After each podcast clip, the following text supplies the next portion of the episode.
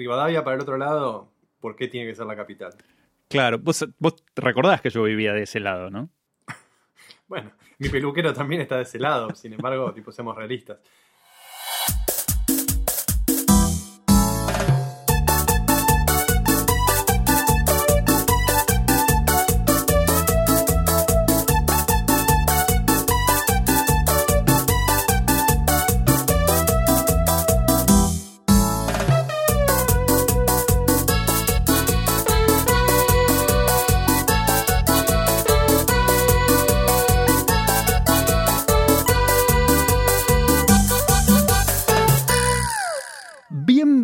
Bienvenidos a Kino Manija, el podcast donde volvemos a ver las películas de nuestra infancia y luego gritamos entaparrados, todos enmantecados, que ya tengo el poder. O algo así más o menos. Mi nombre es Carlito Schroeder, como siempre transmitiendo desde la República de Eslovenia, no la calle República de Eslovenia en Buenos Aires, sino la verdadera República de Eslovenia. Y me acompaña desde Buenos Aires, ¿quién sino mi amigo Eric Londaitz. Tropicalísimas tardes. Tropicalísimas tardes. No, pero ya medio el fresquete pegó, ¿no? Está fresco pachomba por allá. Sí, pero, pero siempre nosotros nos balanceamos. Y cuando yo estoy en el gélido ártico en este momento, vos estás tropicalísimo. Claro, con. En Europa. En fin, ¿te das cuenta que este es el episodio número 30, Eric Londaitz? De Sí, por eso tenemos un- una película alusiva al número 30. Eh, claro. Eh, no, pero además. en la eso- quiniela, el 30 el bárbaro. No, pero yo pensaba, ¿no? 30 episodios, uno por semana, son 30 semanas. Por lo tanto, podemos decir que este podcast tiene el tamaño de un zucchini, más o menos. Si fuera un feto. O un Subway. El, el, el sándwich completo de Subway. Claro, un pie o medio pie. Un, un pie. El de un pie que era de 30 centímetros. Ah, ok. Claro, 30 centímetros, porque un niño, un, un feto crece a un centímetro por semana. Todo el mundo lo sabe eso. Eh, así que bueno, no vamos a hablar de zucchinis, vamos a hablar de eh, Conan el Bárbaro. No. Hoy estamos aquí para hablar de la película Masters of the Universe del año 1987, también conocida como Amos del Universo. Y sí, también conocida en los patios del recreo del colegio como la película de He-Man. Sí, a mí me gusta que en Perú le pusieron Masters, dos puntos, amos del universo. Sí, sí, así. por- Bueno, y en España, ¿viste qué onda? En España le pusieron, yo no entiendo, loco, era fácil, era realmente fácil. En España le pusieron Masters del Universo. ¿Qué, qué, qué onda? ¿Por qué? Amos del Universo, punto.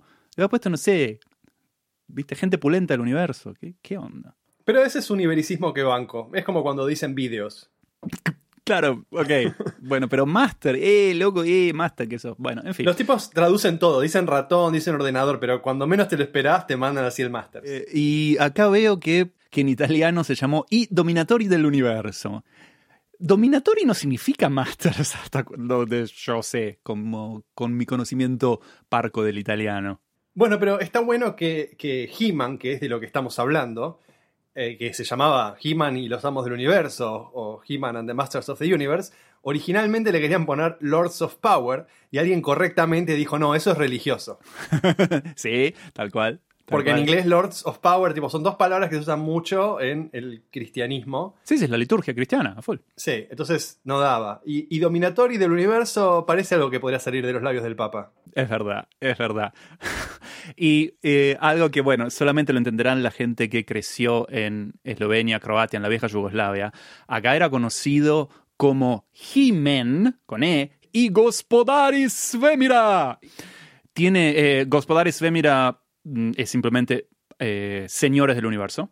Eh, pero es muy gracioso, es muy gracioso. Yo te digo que estuve viendo más tiempo de lo que debería haber dedicado.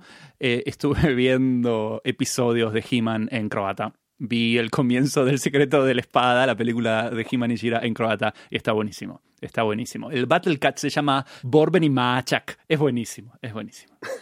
Bueno, pero vale aclarar que hoy no nos vamos a dedicar al dibujo animado de He-Man, ni a la película que vimos tantos de niños, que era El secreto de la espada, donde se presenta Shira, sino a la oveja negra del universo mediático de los amos del universo, que es la película live action con eh, este buen actor, se me fue el nombre. Dolph eh, con- Lundgren. Con Dolph Lundgren, que, que no sé, es, es- es una- un capítulo oscuro de mi infancia, porque Viste que cuando uno es chico y va al cine, no tiene una opinión como cuando uno es grande que, que critica y sale y dice, no, esta la verdad me gustó menos, me gustó menos que la anterior y eh, la verdad que de las de Marvel esta es la más floja o, o- o cosas más elaboradas, como decir, eh, el guion y la fotografía estaban, eh, estaban en, en conflicto constantemente. No, no, No. cuando uno es niño lo llevan al cine y es todo magia, desde el momento en que te dan los caramelos para durante la función hasta que salís todo bárbaro y no importa que la película...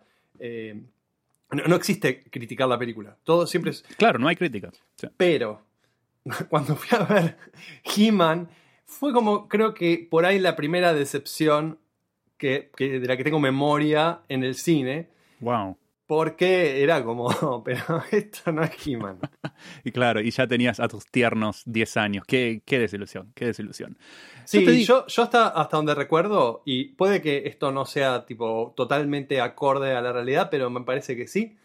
Cuando se estrena He-Man y los Amos del Universo, yo estaba de viaje en Estados Unidos porque mi papá estaba en una época, tocaba en un conjunto que hacían gira en Estados Unidos Ajá. Y una de esas veces lo habíamos ido a acompañar. Y hasta donde yo recuerdo, creo que mi papá agarra- eh, leyendo un diario de, de- local de Los Ángeles, de pronto dice, uh, mira, está la película de He-Man. Y mi recuerdo es que fue como escepticismo de, pero si existiera una película de He-Man, me habría enterado. ¿Por qué? Porque Ah. yo cuando tenía 10 años ya existía el fenómeno fílmico. O sea, te enterabas de, de la salida de, de Gremlins o de Cazafantasma, Volver al. Futuro, ese tipo de películas, o Roger Rabbit. Seguro. Existía una pequeña ola de hype, carteles en las calles, trailers, muñecos, en anticipación a que vos fueras al cine a verlo. Pero a mí era como, che, abrí el diario y había un cartel que dice que está la película de He-Man en el cine, con actores. Sonaba raro, sonaba raro.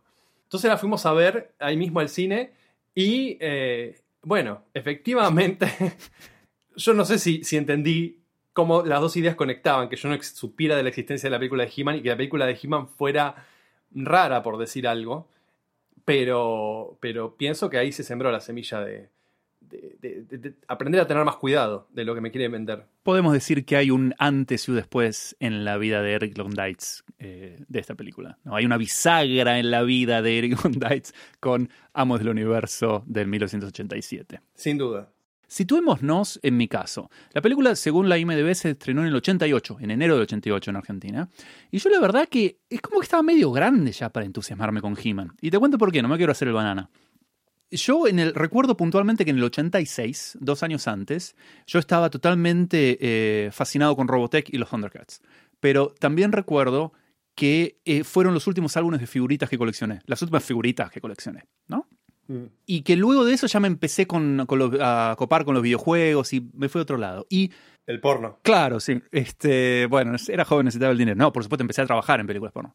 Eh, lo que ocurre es que en el 87 yo entro al Conservatorio Nacional de Música Carlos López Buchardo. Y ahí yo era el, el más eh, Benjamín de todos los pibes. Todos los pibes tenían dos años más que yo. Sí, tenías nueve años. Yo tenía nueve, pero el resto tenían once.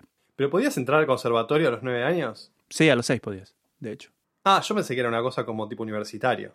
No, no, eh, lo que ocurría es que no te daban el título, que es un título universitario, hasta que no tuvieras completada la secundaria. Alto curro. Sí, pero así era. Sí, podés entrar, tenés que pagar la cuota, pero. Era gratis. Ah, ok. Eh, entonces, lo que yo quiero decir que, que a partir del 87 y claramente en el 88, yo estaba como en otro, rodeado de, de pibes más, más grandes que yo, y en esa época que tengas 9 o que tengas 11 es, es abismal la diferencia. Como sí, que- bueno, pero, pero lo que me estás diciendo es que no podías decir que te gustaba He-Man, pero no, no es que no te podía gustar He-Man. En esa época no era cool a los 11 años decir que te gustaba He-Man, Claro, pero pero yo tenía eh, arriba del piano, que por supuesto era mi época de conservatorio, arriba del piano tenía a los seis muñecos de he que, que tenía. Que, que- si hago fuerza me, me puedo acordar quiénes eran. Este, a ver, He-Man, Skeletor, Ramman, Trap Joe, Buzz Zo y Merman. Ahí está, seis, te los digo todos. Muy bien. Eh, así que por lo tanto, yo eh, cuando me senté a ver esta película no estaba seguro si la había visto o no. Y creo que al fin y al cabo, a, fin de cuentas, en el 88, en esa época yo no la vi en el cine, jamás. Pero lo que sí me esperaba, teniendo en cuenta tan- tantos años que han pasado, que bueno, me preparaba encima de Canon, me pensaba, esto va a ser un camp fest así intrascendente, va a ser, ok. Eh, ni, ni siquiera le ofrecí a Xenia que, la mirara conmigo. Y ya vamos a ver qué es lo que realmente terminó pasando. Yo tenía bocha de, de muñecos. He-Man fue como, creo que la primera colección, o sea, si no contamos Playmobil, que no son personajes, sino que son ideas. He-Man fue como la primera colección de muñecos que recuerdo, así de, de figura de acción articulada, de la que tuve mucho. Tenía un, Mm. un tacho, el, el tacho de He-Man le decíamos en el cuarto, era un, un tacho cilíndrico con tapa que adentro estaba lleno de muñecos de He-Man.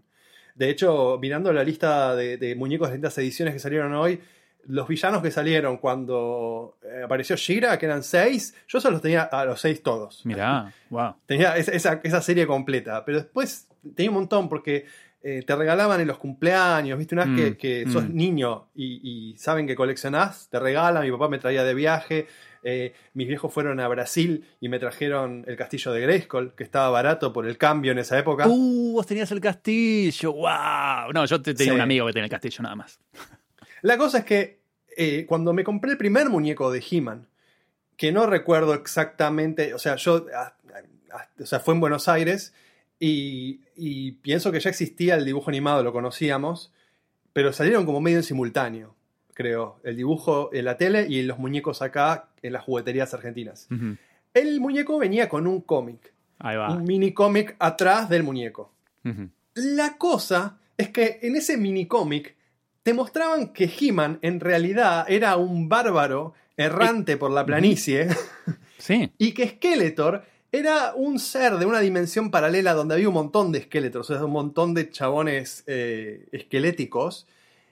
Cada uno de los dos tenía una espada. He-Man tenía la espada de Grayskull famosa que conocemos todos. Skeletor tenía su propia espada que era violeta. Así es. Y si juntabas las dos mitades de las espadas, se abría el castillo de Grayskull.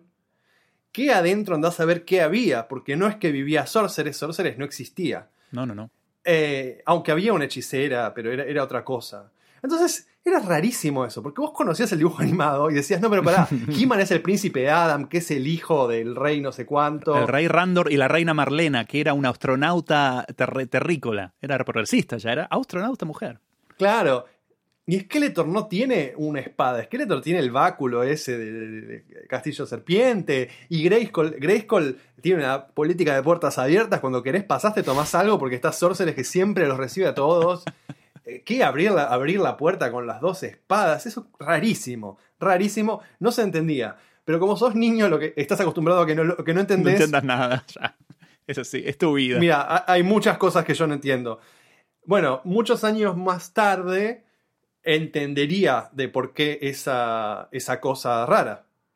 Hay un documental de Netflix muy recomendable para el que no lo vio que se llama The Toys That Made Us, que habla de distintas colecciones de muñecos. Un episodio entero está dedicado al de He-Man. Y ahí cuentan que cuando estaban diseñando la colección de muñecos de He-Man, que era un muñeco para vender a los niños, estaban tratando de competir con los muñecos de Star Wars. Que, Que habían perdido la licencia. Claro, Porque Lucas le dijo, ¿quieren comprar la licencia? Y dijeron, nah. Y la agarró Kenner y bueno, el resto es historia. Entonces estaban muy, muy calientes por eso. Sí, dijeron, necesitamos nuestro propio éxito de ciencia ficción articulado, coleccionable. Y diseñan He-Man, así como un medio, como un guerrero bárbaro, así medio línea Conan. Y se lo van a vender a las jugueterías. Y en una de las entrevistas donde están con una de las grandes cadenas de jugueterías de Estados Unidos, les dicen, bueno, pero estos personajes los niños no los conocen, ¿por qué lo comprarían? No tienen una historia, ¿no? ¿Cómo, ¿Qué van a jugar con esto? Y los de la juguetería le dicen, eh, no, no, pero hay una historia. Vamos a incluir unos cómics con cada muñeco para que los niños conozcan la historia y, y- y se copen y compren los personajes. Bárbaro, se lo aceptan. Van a una segunda entrevista con otra juguetería gigante de Estados Unidos, la recientemente difunta Toys R Us, que tenía unos ejecutivos un poquito más inteligentes que cuando escucharon lo del cómic dijeron, bueno, pero ustedes nos dicen que estos muñecos son para niños de 5 a 12, los de 5 todavía no leen, ¿de qué les sirve un cómic? Y los tipos dijeron, no, no, pero no lo mencionamos, ¿no? Nos olvidamos, pero hay, hay también una serie eh, animada, un, especial animado que va a salir en la tele. Ah, bueno, entonces no hay problema porque los niños de 5 bien sabemos que les gusta la tele.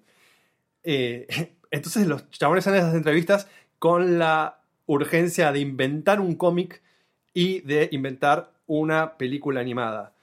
el cómic y la película animada los hace gente diferente, sin ningún tipo de coordinación. Entonces, por eso, el, el cómic que venía con los muñecos tenía una, un origen y una historia bastante divorciada, eh, excepto en la estética, de la historia que conocemos todos del dibujo animado, que pasó de ser una película a ser una serie completa cuando se juntan estos de Mattel con la empresa Filmation. Exactamente, sí, eso es en el 83 y 84. Eh, y después de eso, evidentemente tiene muchísimo éxito y en paralelo a eso, la, nada menos que DC Comics eh, saca una serie, una miniserie que según cuentan en el otro documental muy recomendable que se llama Power of Grayskull, que es de un par de años atrás, lo que ocurrió fue que eh, Mattel les dijo a DC, bueno, te vamos a comprar un montón de espacio publicitario en, en todos tus cómics de, de la época. Eh, bueno, fantástico, pero que a cambio queremos que nos escribas la serie. Entonces agarraron a dibujantes y escritores de DC grosos de la época para que empiecen a interconectar el lore un poco. Y ahí es como He-Man se transforma, bueno, en el príncipe Adam, aparece la familia real, aparece Cringer, aparece Tila, las Sorcerer y todo eso, a causa de esta serie de, de DC. Sí, y. eh, ¿Vos llegaste a ver el dibujo animado de Tarzán? ¿Sabes que no? No, no. Porque, porque eh, el dibujo animado de Tarzán también lo hacía Filmation. Ujú. Y es llamativo que eh, varias de las, de las secuencias de animación. Ah, que las veíamos mil veces, sí, la veíamos siempre. no, por ejemplo, cuando He-Man corría, que corría de una manera muy particular porque bajaba bastante la espalda, o sea, se ponía bastante Sí, sí, aerodinámico. claro. eh, cuando lo veías correr a Tarzán en su propio dibujo, era exactamente igual. Oh, me usaban la misma, no, la misma referencia, hacían como, dibujaban encima de, de la misma rotoscopía o, o referencia de, de anatómica. Era rotoscopía posta, que era una técnica que era Sí. bastante mal vista en aquella época. Eh, pero sí, lo, y, y además cuentan en, en este documental que tenían, por ejemplo, la secuencia de la risa, que era el rollo 16. Siempre He-Man se, se reía de la misma forma. Ah, sí, sí, sí, sí. Eh, pero entonces, ¿por qué estamos charlando de esto? Porque queremos de alguna manera ver cómo llegamos hasta el 87 cuando está en esta peli, ¿no? Porque luego mencionamos que en el 85 eh, sale El secreto de la espada, que es son cinco capítulos originales de He-Man en los cuales se presenta a She-Ra, que bueno, la transformaron en una película, en un largometraje. Después sale la serie de She-Ra, eh, que te digo ya mal y pronto, a mí me gustaba, me terminó gustando más She-Ra que He-Man. Yo, yo lo que debo decir es que de niño la película esta de He-Man y She-Ra, El secreto de la espada, donde descubrís que He-Man en realidad tenía una hermana perdida Sí, eh, que era She-Ra, yo re flipé con eso. Eso fue una película hype Sí. posta que vivió Sí, completamente a sus expectativas. Esa sí que la vi en el cine, ¿eh? Esa sí que la vi en el cine, sí. aposta. Me acuerdo, me acordaba de la música hasta el día de hoy. maravillosa. Pero todo esto que, que hablamos de la, de la disociación entre el cómic y el dibujo animado es importante porque parte de la decepción que yo sentí de niño cuando vi esta película que hablamos hoy, que es Masters of the Universe del 87, con Dolph Lundgren, fue porque la película se basa en los personajes, en los muñecos, pero no se basa en la historia del dibujo animado. Claro. Y esto ni siquiera es por, por eh, una tipo pereza, sino porque probablemente no tenían los derechos. Seguramente estaba todo arreglado de manera de que Mattel les podía ceder los diseños de los personajes tal como se ven en los muñecos, la apariencia y los nombres, pero los elementos de historia los tenía eh, Filmation o anda a saber quién por otro lado. Entonces, un poco eso y un poco que hay un montón de personajes que era impráctico meter. Por ejemplo, Cringer Battle Cat. Sí, olvido. Lo podrían haber metido, pero eh, sin CGI, poner que un tigre gigante, que encima eh, He-Man tiene que poder subirse arriba. O sea, eso hubiera sido una receta para el desastre. Seguro. ¿Viste por qué que es gigante Battle Cat, dicho sea que pasó? Sí, sí, sí, sí. sí. Eso porque el, el problema de escala de los muñecos. Sí que el, el Battle Cat era el modelo de un tigre que pertenecía a otra línea, a... Ay, me, me olvidé el nombre en este momento, pero nada, otra línea de Mattel y lo que hicieron, cuando lo pusieron un lado, al lado del otro, dijeron, no, pero no puede ser un tigre, esto es muchísimo más grande, es como un caballo. Dijeron, no hay ningún problema, ponele una... eh, Una montura. eh, poner una montura y ya está. Y ahí se transformó en Battle Cat. Eh, buenísimo, buenísimo, eso está todo en, en ese documental. Bueno, pero bueno, Battle Cat claramente quedaba fuera. Después Orco, que es como una especie de duende- duendecillo que, que flota. Imposible también hacerlo sin CGI, que quede bien. Eh, incluso como títere sería bastante difícil. Y después algunos villanos, por ejemplo, Merman. Mm. Es muy ridículo en la película poner un bicho que es del agua donde no podés poner agua. Entonces, como que. Y, y, y Trapjaw con, con la mandíbula esa mecánica también era como. Por ahí más complicado de lo que querían. Decían, "Eh, no hace falta meternos con esa complicación. Sí, sí. Y Azor, por ejemplo, lo tendría que volar. No, no, quilombo, quilombo. Sí, sí, sí. Se limitaron a lo que era fácil y eh, en cuanto a historia lo que tenían. Entonces, acá en esta película, He-Man es también una especie de bárbaro errante y no es el príncipe Adam y no es el príncipe de la, familia regente de Eternia, que acá ni existe. Y también no podemos olvidar que en el 87 ya de alguna manera estábamos como en los últimos estertores ¿no? de los muñecos, porque, porque los diseñadores y productores originales ya se habían ido, porque dijeron que, loco, esto es cualquiera, estamos sacando muñecos que no tienen nada que ver con nada, que estamos solamente para vender los muñecos y que aparezcan en la serie. Entonces estaba la idea de que necesitamos renovar a He-Man, entonces encargaron la película. Pero lo que de alguna manera hay que eh, reconocer es que la última, eh, la última wave, la última ola de, de, muñecos se editó en Italia, ni siquiera en Estados Unidos, en el 88, a comienzos del 88. Así que estábamos sí, en la yo última. Los últimos, los últimos muñecos de He-Man que tenía, eh, mirando hoy el listado, eh, sí, de, era como que no eran reconocibles, eran otros materiales, otras dimensiones, Ah, o sea, algunos tamaños, las cabezas, como parecía realmente otra colección de muñecos. Si no te decían que era He-Man, era difícil adivinar mirándolos. Y eso difícil porque los de He-Man eran tan homogéneos que las primeras líneas eran los mismos eh, cuerpos pintados de distinto color. O Sí. sea, Skeletor era el mismo muñeco que He-Man, excepto que tenía la con la cabeza. espada. Sí, tenía la cabeza diferente, pero el pecho era el mismo, el taparrabos que tenía era el mismo, las piernas eran iguales. No sé si las botas cambiaban o por ahí las, los antebrazos cambiaban, Iban al mismo gimnasio, claramente. Pero estaban basados todos en el mismo molde, pintados diferentes. Lo mismo Ujú. Evelyn y Tila Sí. eran el mismo muñeco con distinta cabeza y distinto color. Esta película la produjo el Canon Group, del que ya nos encargamos a hablar hace unos episodios. Esta es, es la productora de dos primos israelíes, Menahem Golan y Joram Globus, que se dedicaba a una mezcla que incluía acción clase B, como todas las de Chuck Norris famosas y las de Vengador Anónimo barra Ah, de Charles Bronson. de Claro. Charles Bronson, pero también metían cine arte, como por ejemplo Telo de Sefirelli, Ah, o algunas otras cosas de exploitation, como El último americano virgen, tenían películas de breakdance, que era la serie Breaking. wow. El, el ejemplo que nosotros ya tratamos en Kinomanija es Highlander del 86. Ujú. En el 86, Canon estaba en su punto máximo de producción, hicieron 43 películas ese año. Wow. Todas buenísimas. Sí, eran como, como es ahora Disney, pero mal, del 11. Porque en- por esta época los chavales estaban sacando la película de Robotech, Robotech The Movie. Uh. Tenían los derechos para hacer una de Spider-Man. Estaban lanzando Superman 4 y esta de He-Man. Claro, claro, claro, claro. No tenían ningún tipo de filtro, nada. Claro, pero eso es como decir ahora Disney, ¿no? Que tiene Indiana Jones, tiene Star Wars, tiene Marvel.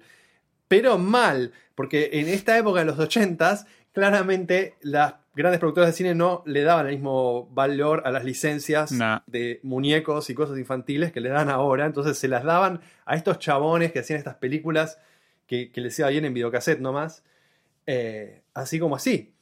Hay un documental que se llama Electric Boogaloo, The Wild and Told Story of Canon Films, donde pueden ver la historia de Canon, que es muy colorida y divertida, y, y ahí ven de qué trata esto, pero que explica mucho de, de características que tiene la película de He-Man, sobre todo eh, bajo presupuesto. Lo que sí, vos cuando decís que era medio Hollywood, pero del 11, es medio antisemita eso que acabas de decir. Eh, bueno, de la salada. Eso es clasista. Claro. Che, lo que sí, por favor, no me des cuerda con la película de Robotech. Lo peor te lo digo, porque te digo que ya, te, hablo acá, te puedo hacer un soliloquio de 20 minutos hablando de la banda de sonido de la película de Robotech.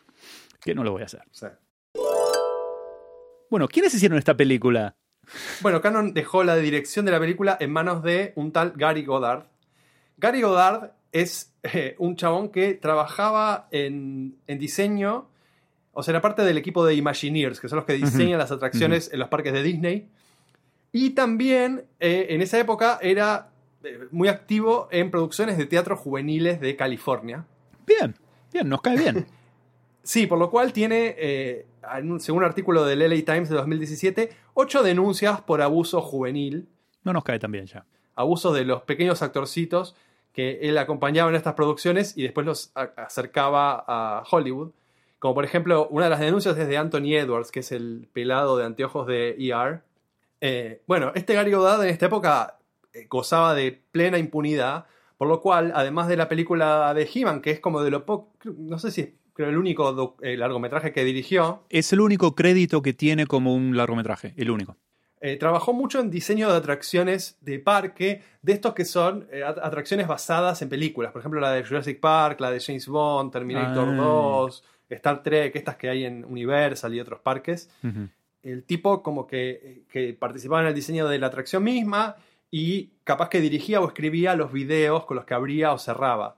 También es un tipo que, que trabajó en, en otro juguete que yo tuve después de He-Man, que se llama Captain Power, que era una serie de muñecos y naves que vos las usabas con un videocasete especial. ¿Eh? Sí, tenías un videocasete especial que era como un- una aventura de un chabón que era un, un comandante de una fuerza espacial. Y vos con tus muñecos o tu nave espacial le disparabas a la pantalla en los momentos correctos, como si fuera un videojuego de estos de dispararle con la pistola. Ajá. Y movías la nave fuera del camino cuando la pantalla te disparaba a vos. Había uno- un, un titilado rojo. Qué Y tu nave reaccionaba. Si te disparaban, explotaba, ¿no? Saltaba el, el- el- como era eyectado el piloto. Y si vos le habías pegado a lo que había en pantalla correctamente, hacía un ruidito de victoria y te contaba los puntos. Wow. Este juguete interactivo futurista eh, lo inventó o, o trabajó en él Gary Goddard entre comerse un pebete y otro pebete Sí. y dirigir eh, Masters of the Universe. Sabes que los únicos muñecos que yo tuve luego de esto fueron los muñecos de Chuck Norris. Ah, muy bueno, yo también los tenía eso. Bueno, y en cuanto a, a guion, tenemos a un conocido de la casa que se llama David Odell, que sí, claramente es el guionista de Supergirl, que, cuya película la vimos hace no mucho tiempo, y el guionista original de El Cristal Encantado, Dark Crystal, de 1982, dirigida por Jim Henson y Muñecos, ya sabemos cuál es Dark Crystal. Sí, que tenemos que hablar pronto porque la, la está por, por- Se viene. está- en breve sale en Netflix. Sí, en agosto creo que dicen. Sí, tenemos que hablarla pronto porque si no, viste, se nos va a enojar la audiencia.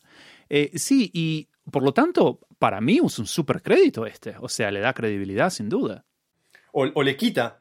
También es como que le quita credibilidad al, al- al guionista, ¿no? es otra Claro. manera de verlo. Era joven y necesitaba el dinero, claro.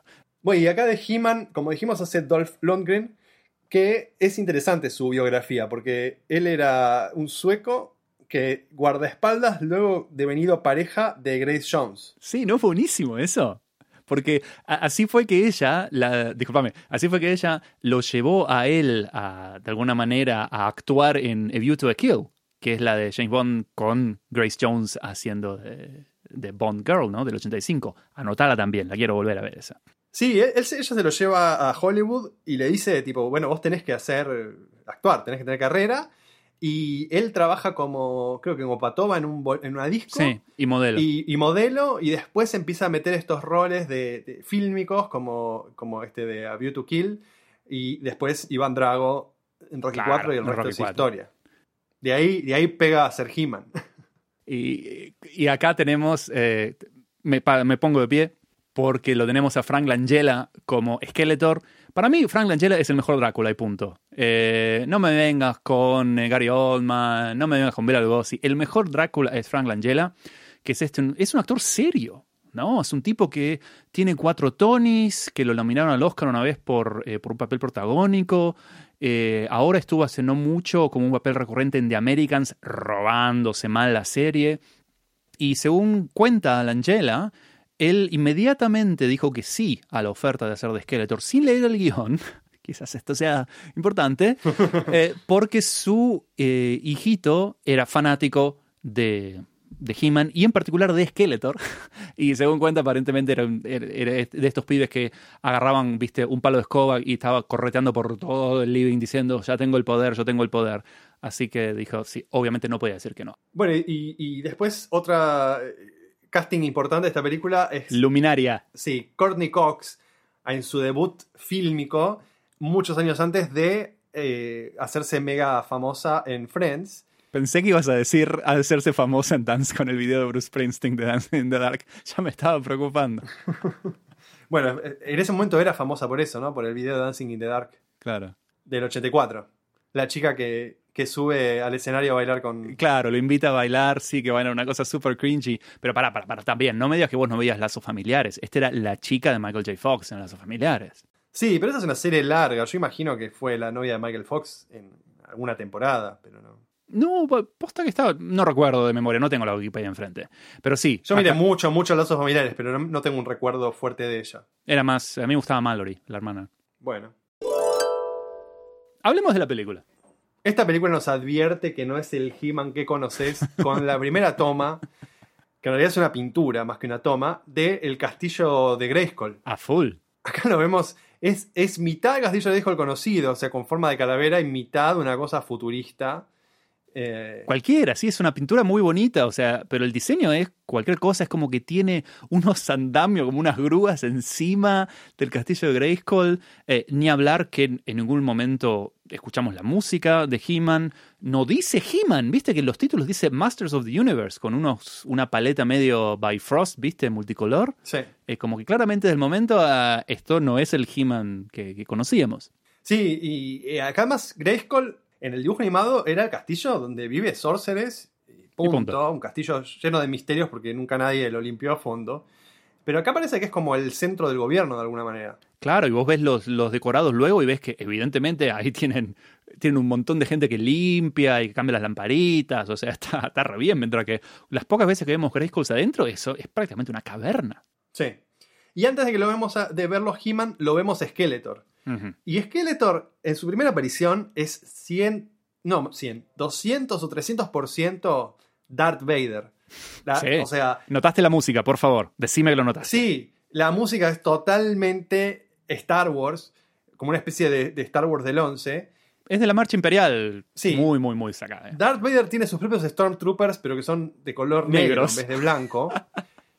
y una. No sé si es un voiceover. Sí, supongo que debe ser un voiceover o. Es un voiceover, sí. Una placa. Nos informa que He-Man continúa dirigiendo la resistencia. ¿Eh? Ahí te decís, me What? equivoqué de sala. ¿Qué es esto? Era la, la batalla Beyond, Battle Beyond the Stars y nadie me avisó. ¿Qué pasó?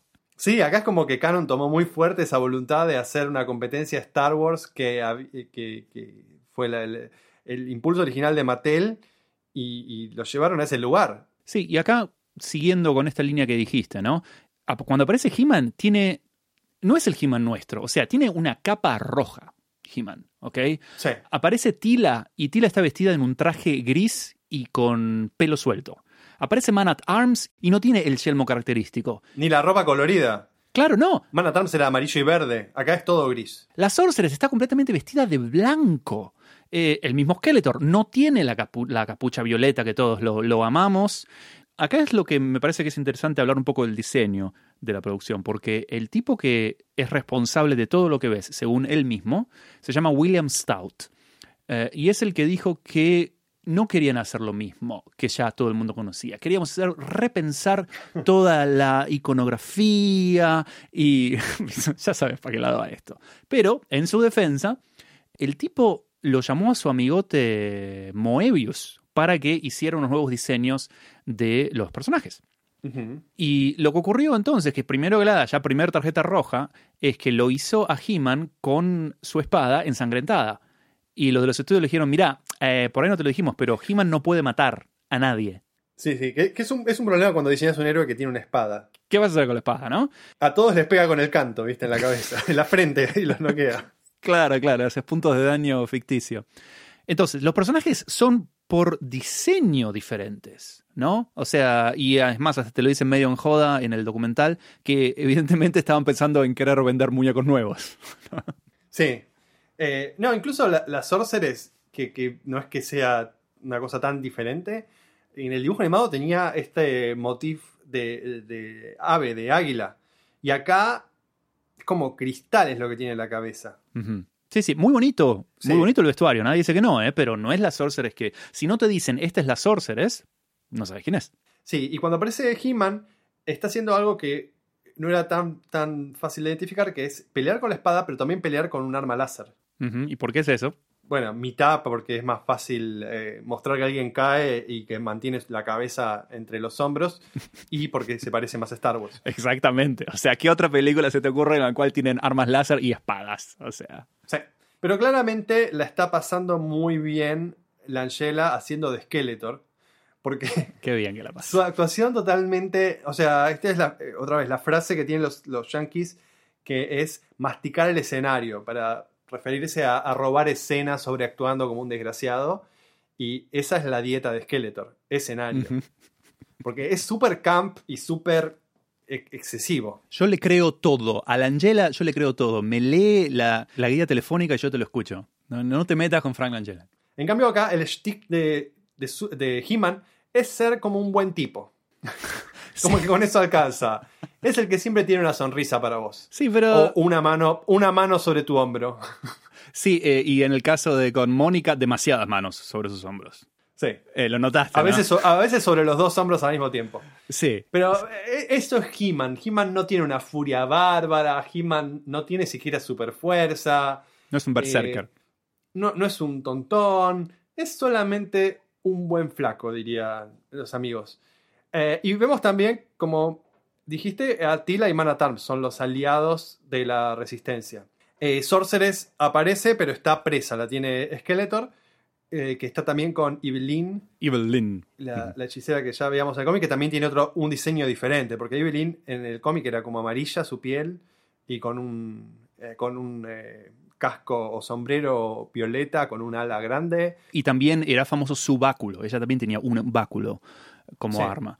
Eh, sí, acá eh, Evelyn la, tiene un traje completamente diferente. Tiene como un corset, qué sé yo qué. Eh, te digo, agrega- agregado a mi lista de, de cosplays, Dream, así, eh, soñados, el cómo está Evelyn en esta película. Por favor, es precioso ese vestuario. Bueno, y cuando, cuando nosotros vemos finalmente a un nuevo personaje eh, no humanoide, sino sobrenatural, el yo niño espera ver a Orco, que es compañero inseparable de He-Man, pero acá lo reemplazan por un enano que se llama Wildor. Wildor. Y es raro, porque yo de chico dije, ah, no, Orco no está Orco, es un enano, o que, que se llama diferente. Pero de alguna manera hacía la asociación de que ese era el Orco. Sí, Que, que no es que era otro personaje y que faltaba Orco, sino que, no, en vez de Orco está este enano. Años más tarde yo dije, eso es cualquiera, o sea, no, no está Orco y hay un enano, pero son dos cosas, dos ideas completamente separadas. Ahora, todo lo que encuentro cuando googleo el tema es que, sí, Wildor está en vez de Orco. sí, sí. Es como que puedes tener solo un token criatura mágica comic relief. Sí, y Wildor es el tipo que es el diseñador o el ingeniero que creó el MacGuffin de la película, que se llama The Cosmic Key. Sí. Es un juego de palabras interesante, porque puede ser traducido como la llave cósmica o como la tecla cósmica. Ojo al piojo. Ah, pensé que ibas a decir la clave cósmica. Bueno, también la clave, claro. clave- ya tenemos tres. Clave, llave y tecla. Este, Bueno, y el que hacía de, el que hacía de este enano tan Jim Hensoniano era Bill Barty, que es el que en Willow hace del hechicero que es el mentor, el, el que le enseña magia a Willow. Eh, y entonces, bueno, lo que ocurre es que nos damos cuenta de que Skeletor pudo dominar al castillo de Grayskull, que es el- lo que encontramos así en el principio de la película, porque utilizó una, esta llave cósmica creada por Wildor para ganar el elemento sorpresa o una cosa así. Entonces, lo que se entera He-Man y sus amigos, la muchachada, es que Wildor tiene otra llave igual. Entonces, eh, lo que van a decir es que, bueno, ok, eh, la tenemos que llevar de acá lo más lejos posible eh, para, viste, no, puede ser que Skeletor la tenga. En, en realidad, He-Man va a la casa de Wildor. Se encuentran que tiene la llave. Caen los secuaces de Skeletor a buscar esa llave, porque también se entera al mismo tiempo que existe. Ellos se escapan, pero el, el camino de escape los lleva a Grayskull, Sí. donde se encuentran con Skeletor y otra vez tienen que escapar.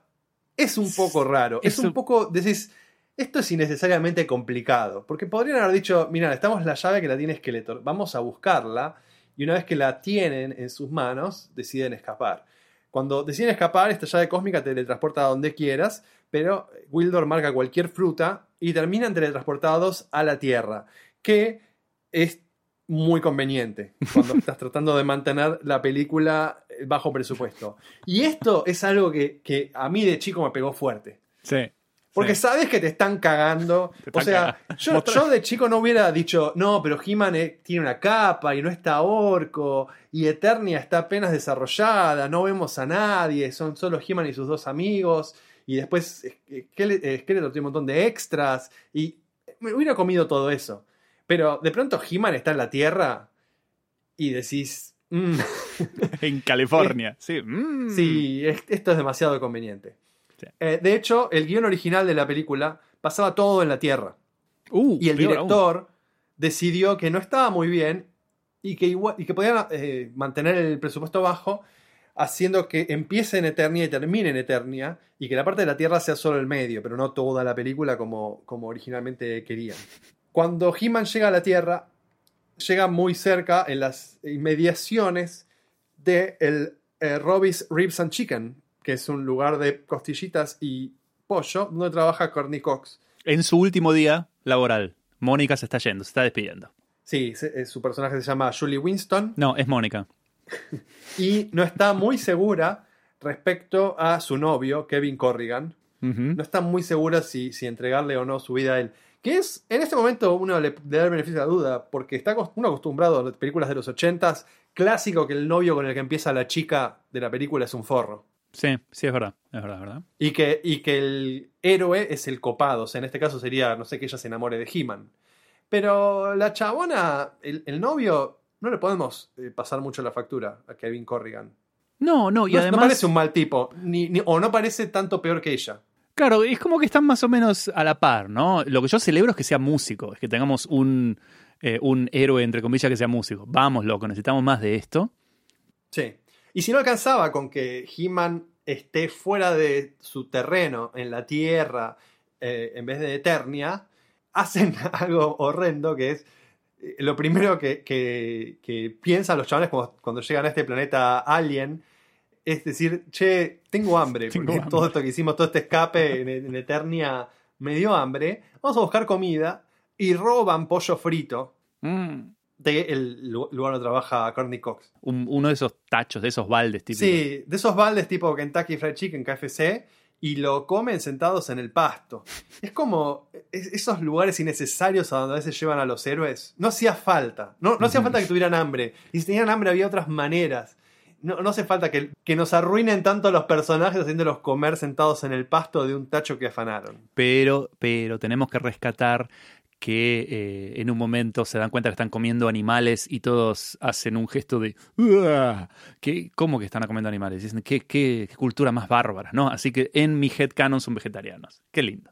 En mi headcanon no, comen esos gusanos eh, sin cabeza que, supuestamente McDonald's usa para hacer los nuggets. Les horrorizan comer animales. Punto. Es que no lo identifican como animal. La fiscalía descansa, su señoría. Bueno, mientras tanto, la llave cósmica que, que ellos traen cae así eh, más lejos. Como si fuera el Omega, che, como si fuera el Omega Hidron de Supergirl. Por ahí hay una coincidencia ahí de, direct- de escritor. Claro. Simultáneamente, Courtney Cox está despidiéndose, porque se va a ir a la mierda, de sus padres muertos, porque sus padres murieron y ella se culpa. Está en el cementerio dándoles el adiós con su novio y diciendo, no, porque se murieron por mi culpa, porque yo no sé qué verga. Eh, de pronto, ella y el novio encuentran la llave cósmica tirada entre las yuyos y les cambia el humor inmediatamente. Dice, Dicen, "Uh". ¡uh, mira qué lindo esto! ¿Qué, qué será? Parece japonés. Que eso es un chiste recurrente de esta película, muy propio de la época, de Sí. que algo muy avanzado e inexplicable tiene que ser japonés. Y el chabón, cuando solo tenés un martillo todo te parece un clavo, al ser músico, eh, piensa que es un sintetizador. Obvio es un sintetizador. Tiene unas púas horripilantes. Obvio que es un sintetizador. Sí, es, es una cosa pinchuda, pesadísima, gigante, pero bueno, parece una bazooka. Cilíndrica, claro. Todos los sintetizadores son así, cilíndricos, obvio. Sí, pero por otro lado, es verdad que después él le toca las teclas y hace música. Sí, claro. O hace sonido. porque podría haber encontrado un teléfono celular, un StarTAC, y de hecho música también, pero no era un sintetizador. Qué malo eso. Eh, che, un detalle importante es que están también, al igual de Super que en Supergirl, están limitados con el tiempo, porque si no la, no sé en cuánto tiempo, si no la salvan a las Sorceress, se, se va a morir. Y si se muere la Sorceress, ahí eh, Skeletor va a poder absorber todo el poder de Grayskull y no importa, fin del mundo, ¿no? Sí, pero la verdad es que eso es un detalle que en la película no, no importa demasiado. Igual que en Supergirl, ¿qué les decís? Bueno, Skeletor, Back in Eternia, eh, decide mandar a sus secuaces a buscar a He-Man y la llave cósmica. Claro, porque lo pudo rastrear, porque el, el, el Tarmana este Cuando apretó las la teclas. llave cósmica, sí, cuando usas la llave cósmica. Mira, yo, yo hubiera hecho más fácil. Una sola llave cósmica. He-Man la va a buscar, la agarra. En ese momento cae Skeletor. Tienen que escapar, la prenden, falla. Terminan en la Tierra. Los a- eh, amigos de Skeletor los siguen y caen en otro lugar cercano, pero no tan cercano. Ujú.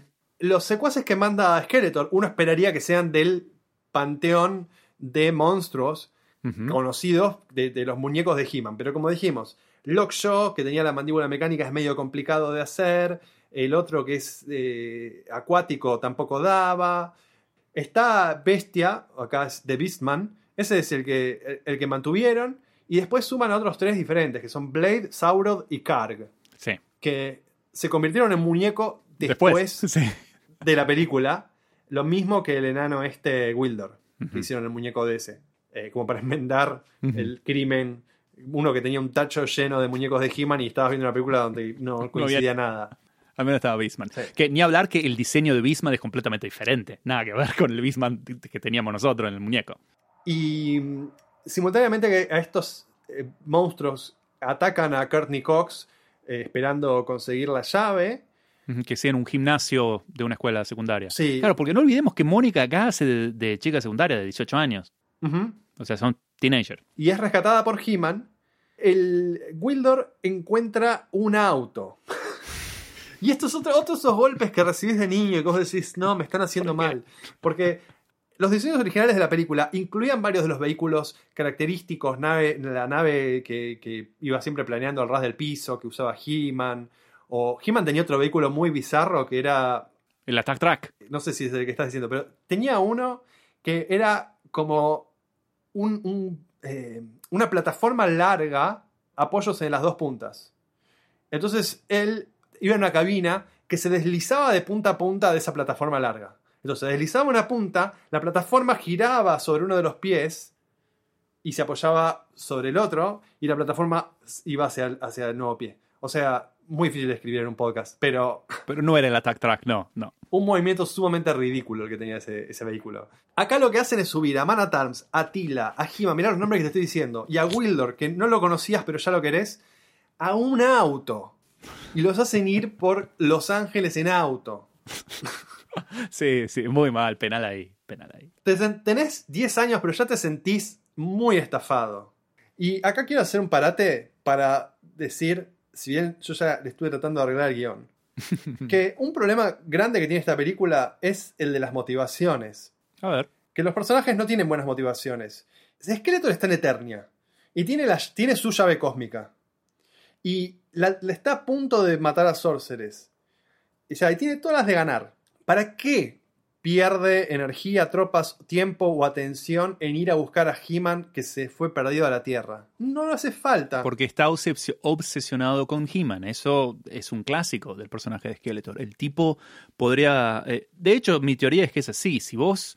Si, si fuera. Si estuviera Evelyn al mando de esto, si, si fuera ella la jefa, ya Grayskull hubiera estado en sus manos de hace años. Porque Skeletor tiene ese punto flaco, que es un obsesivo con He-Man. Como Gargamel decís. Mm, claro, como Gargamel con los, con los pitufos, por ejemplo. Bueno, y después He-Man. He-Man estaba en Grayskull, donde cayó inesperadamente porque llegó a través de un pasadizo que lo llevó al- a la parte baja, al subsuelo de, Ujú. de Grayskull. Entonces cayó de una manera totalmente inesperada, con una llave cósmica. Y ahora está en la Tierra, sin la llave cósmica. Pero dice, tenemos que recuperarla para volver a Grayskull, ahora con el elemento sorpresa. Ah, sí, sí, bueno. sí. Ah, ahora no tenés el elemento sorpresa, porque ahora está Skeletor esperándote. Hace un rato tenías el elemento sorpresa, llegaste y te comiste los mocos, te tuviste que escapar. Entonces, si llegas de vuelta a Grayskull, te vas a tener que escapar de nuevo. Y esa es la parte que, que no cierra de lo que está haciendo cada grupo en la película. He-Man dice, decís, está bien, entiendo que quiera volver a Eternia a salvar a Sorceres, pero está hasta las manos porque cuando estuvo ahí, pudiendo salvarla y con todas las de ganar, no, lo, no ganó. Nada de lo que haya en la Tierra le va a ayudar, No. salvo, no sé, una, una K-47, no sé, no, no hay nada en la Tierra que le vaya a ayudar. Y Skeletor está perdiendo el tiempo porque ya tiene la, la- la victoria servida y cualquier cosa que haga probablemente le juegue en contra. Pero bueno, eh, se suma a, a esta ensalada rusa un policía, el detective Lubik. Llega la policía y los bomberos porque hacen un desastre de, ese gimnasio y lo que le dice la policía es, bueno, nada, empieza a interrogar a lo único que queda ahí, que es el, el pibe este, el, el- ¿Cómo se llama? Con J es. Jason. Eh, Kevin, Kevin. Con J, claro. Le pregunta entonces a, a Kevin qué sabe y le confisca la, la llave cósmica. Sí, el detective Lubik es un policía de esa época en la cual eh, el trabajo policial eh, a- significaba simplemente agarrar a un chabón con cara de boludo, sopopearlo un poco y lograr que confiese que fue el que hizo el crimen. Entonces, cuando le, le hacen investigar una, eh, un fuego eh, generado en la escuela esta, un incendio, su única estrategia es seguirlo a full a Kevin, que tiene un aparato raro, entonces debe, debe tener algo que ver. Y lo sigue, lo hace, lo, lo acompaña hasta la casa de Courtney Cox. Y lo tiene, o sea, es, es como un muy, muy, muy mal policía de la época más negra de la historia de nuestro Mm, país. Sí. Eh, interpretado por James Tolkan, que es el, el director del colegio Mr. Strickland de Volver al Futuro. Claro, claro, claro. Ya tenía, ya tenía un poco de pedigrí de Sorete. Sí. A todo esto, Skeletor dobla la apuesta y. Hace lo que tendría que haber hecho, la manda a Evelyn. Sí. Que no hemos mencionado. Eh, Evelyn está interpretado por una actriz que se llama Meg Foster, que no, se- no la conocimos en Argentina por muchas cosas que digamos, pero lo que sí, lo que tiene algo inigualable son sus ojos. Tiene un color de los ojos que son un azul muy claro, medio gris, que según dicen eh, eh, a la gente, a los directores, le gusta darle laburo a Meg Foster porque ya viene con su propio efecto especial. Entonces, hace Skeletor lo que tendría que haber hecho al principio, que es mandarla a la única al único personaje competente de toda la película. Sí.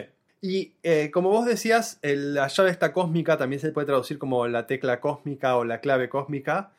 Wildor en un momento de la película, que creo que es más adelante, nos dice que el universo, está construido con música. El universo es música, loco. Sí, loco. Entonces, para introducir este leitmotiv musical, eh, no se les ocurre una mejor idea que hacer una batalla dentro de una tienda de música donde lo único musical es destruir un montón de instrumentos. ¿Sabés cómo me dolió? A mí me costó ver esta escena. Porque son re sádicas las tomas estas, explotando instrumentos. Son re sádicas, no puede ser. Yo me pregunté cómo producías esta, esta escena, ¿no? Esta batalla que hacen.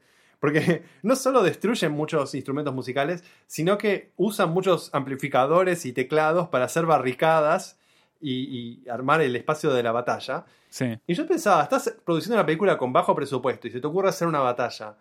eh, y tenés la opción, viste, de las piedras de telgopor típicas y, y demás, pero decís, no, vamos a hacerla con una tienda de música. Y que quizás es ir a un negocio de música, así de la zona Talcahuán o calle Uruguay, y comprarles todo el stock. sí. Y decir, mira, me llevo, me llevo todo lo que tenés, ¿cuánto me cobras por todo? Porque no vamos a hacer mierda. Eh, no sé, eso es lo que yo pienso. No había eBay para comprar cosas que no funcionaban o, o algo así. No, no, es muy dolorosa, muy dolorosa. Pero es gracioso además que, que, que, viste, hay películas como, no sé, Volver al Futuro, donde la música, como música, tiene un rol importante en la historia. Sí. Acá quisieron meter más música en la historia y dijeron, bueno, explotemos instrumentos. Pero el chabón es músico y nunca lo ves tocar. No, no, no, no, nada. Lo dice que no, tengo una prueba de sonido, pero nada, nada. Acá tenemos un momento, el único momento que de alguna manera podría yo tildar de entre unas 10 filas de comillas como feminista, que es que están en esta batalla campal, ¿no?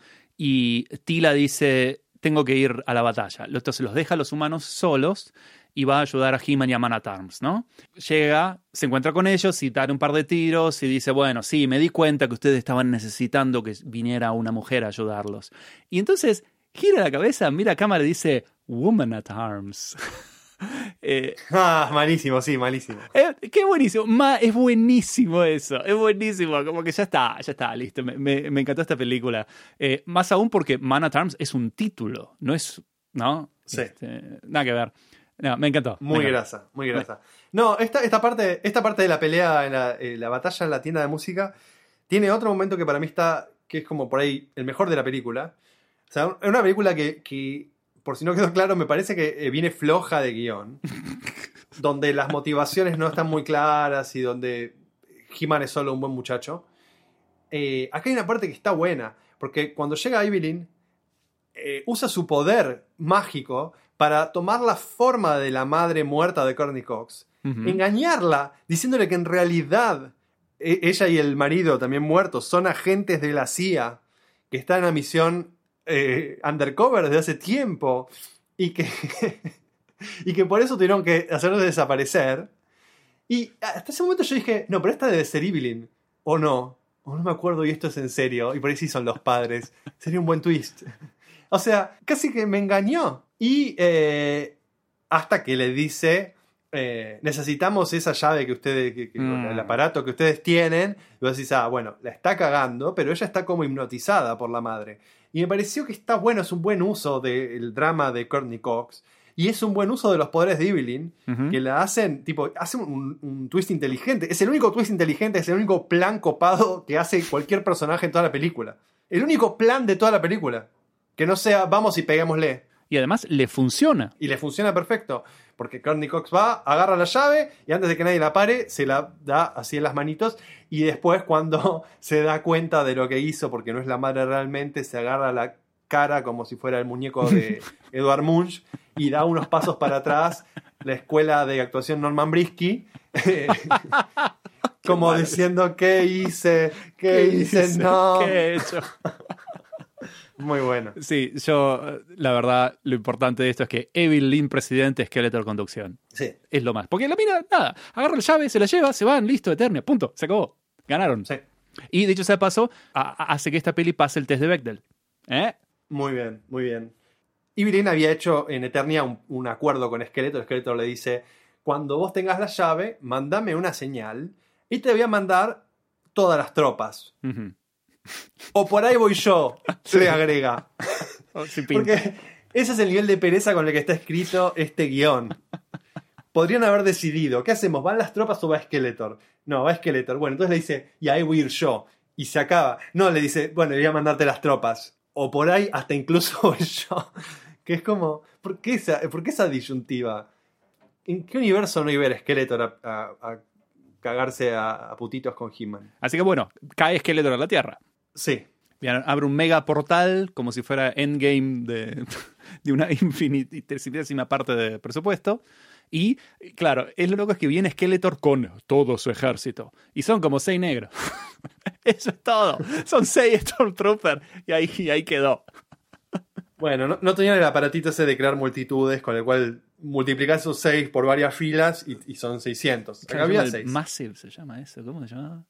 Sí, bueno. Eh, y He-Man eh, acá co- combate usando una especie de hoverboard, de skate volador. Sí, que, pero que ni siquiera el que usaba en, en el dibujo animado es otro, que es una especie de skate volador. Sí, sí, sí.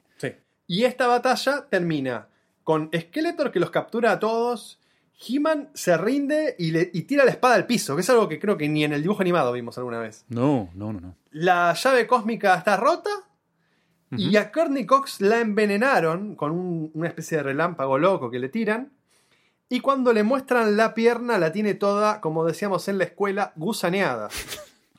Ese era el término que usamos en la primaria para describir esto. Cuando alguien tiene la pierna gusaneada. Un asco eso. Sí, as- asqueroso e innecesario. No te olvides del momento en el cual Skeletor acá le dice, sí, He-Man, eres mi esclavo. O sea, más claro, echarle cloro, ¿viste? Bueno, eso, esa apuesta se dobla ahora que entramos al tercer acto. Porque acá realmente está todo perdido, está todo muy, Sí. muy, muy, muy mal. Entonces empieza el tercer acto, que es el- ese, el que arranca cuando está todo en el punto más bajo. He-Man cautivo en Eternia. En la Tierra tenemos a Corny Cox a punto de morir, a Wildor eh, sin la, la llave, a Tila de Man at Arms y al borrego este Kevin, ¿no? Separados. Sí, Skeletor vuelve a Eternia Y ahí la tiene a Sorceress, que ya está totalmente chupada y consumida de, Ah, sí. todo el poder Sí, sí, y está envejecida. Está mu- muy vieja con un maquillaje creo que bastante bien logrado para lo que es el resto de la película. Mm, ahí no olvidemos, y la, la herida gusaneada de Mónica solo la puede curar la Sorceress, que ya que estamos, es la actriz que hizo de madre de Mónica en Friends. Esto es buenísimo.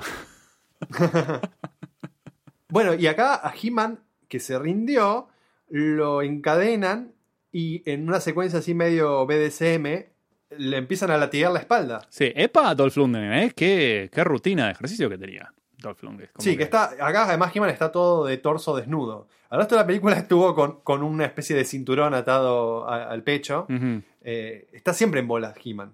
Pero acá está más en bolas. Sin armadura, sin capa, nada, en taparrabos, así. Bueno, armadura. Armadura era un decir, porque él nunca usa armadura. Él- Al menos en eso era progresivo, ¿no? Esta película, porque la típica, ¿no? Que cuando vos jugás un, un, un juego de estos online en el cual los personajes masculinos pueden tener una coraza que lo tapa a todos y las mujeres tienen un bikini de coraza, ¿no? Sí. Al menos en esto era al revés. Vamos, che. Sí, yo no soy como el más partidario de esa necesidad de decir, bueno, eh, Wonder Woman, pongámosle pantalones. Es como que puedo vivir o no con eso. Que se ponga lo que ella quiera. Pero me pareció que He-Man al pecho descubierto en la tierra estaba de más. No, no, no, eh, Mm. no eróticamente, no era que, que estaba subido de tono, sino que era como, es impráctico. Que poné- ponete remera, loco. Claro, estás en la tierra, ponete un sobre todo, una remera, o sea, vestite de algo. Como Arnold Schwarzenegger en Terminator 1, que el tipo llega en bolas y claramente lo primero que hace es se da cuenta que necesita ponerse ropa, porque si no. Claro, pero acá, acá en vez de robar ropa, roban pollo frito. Esa es la película. Es lo No mismo. tenemos la película que queremos, tenemos la película que nos merecemos. en fin. Skeletor, con, con todo el poder que le chupó a Sorceress, finalmente se convierte en un dios. Entonces le aparece un- una máscara y un traje símil azteca, todo Ah, sí. dorado. Sí, sí, sí, sí. No, acá hay un, solilo- un soliloquio también de Frank Langella que es buenísimo.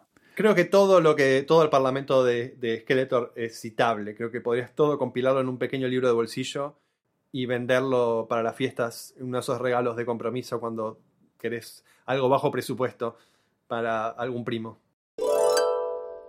Bueno, y en la Tierra estaban, eh, dijimos, el enano, Kevin Corrigan, el novio de Mónica, que tenían la llave cósmica rota, o más que rota, le borraron el, el ROM o el RAM, la resetearon, qué sé yo, entonces perdieron las notas que eh, le había cargado con mucho esfuerzo el enano. Para llegar a Eternia, claro. Pero entonces Kevin dice, eh, bueno, pero yo te puedo reproducir qué notas eran.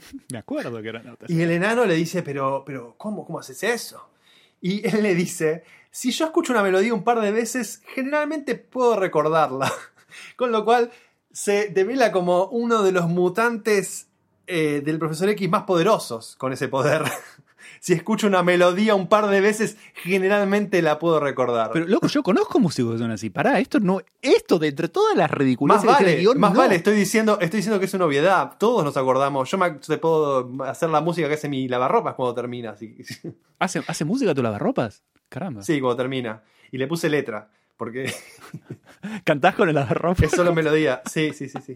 Por favor. Lo necesito. Ya necesito saber qué letra le pusiste. Ya está. La ropa. Después, en otro momento, en otro momento te, la, te la canto porque está buena. Eh, eh, es- eso es obvio, tipo. No, no es nada especial que si escuchó varias veces la melodía la puede más o menos. Usually. Ni siquiera dice siempre, no dice Sí. tipo tengo oído absoluto y siempre con- escuchar media vez la melodía te la puedo reproducir. No es como la, la protagonista de Showgirls que a medida que va viendo la coreografía la empieza a bailar.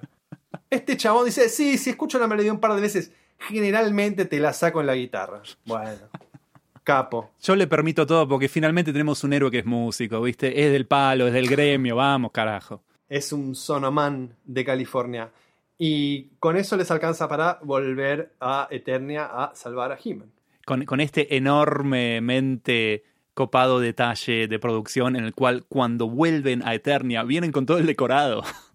Como, ah, sí, sí, sí. sí. Se transporta toda la calle, o sea, con la mitad del, Cadi- del Cadillac rosa que tiene, la mitad nada más, y una pared de ladrillo al fondo, de ladrillo a la vista, Sí. buenísima. Esa decisión me encantó. Porque no, ¿Por qué? Porque sí, es buenísima. Es decir, un, peda- un pedazo de la calle esa en el castillo de Grayskull.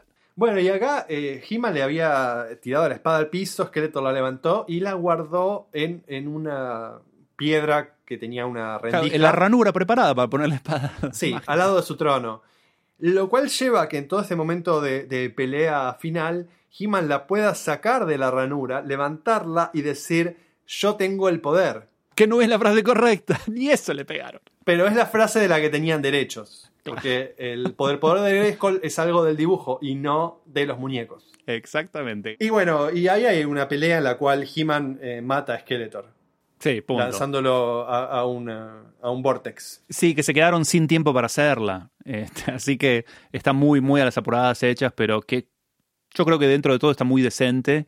eh, está bien fotografiada, bien Yo voy a, iluminada. anticipar, voy a anticipar una cosa Ajá. que, que tengo, tenía para decir después, pero ¿sabías que en un momento se estaban quedando sin presupuesto y el plan que consideraron, imagínate, imagínate, yo les prendía fuego el teatro, yo tenía el cine, yo tenía 10 años, pero le prendía fuego el cine.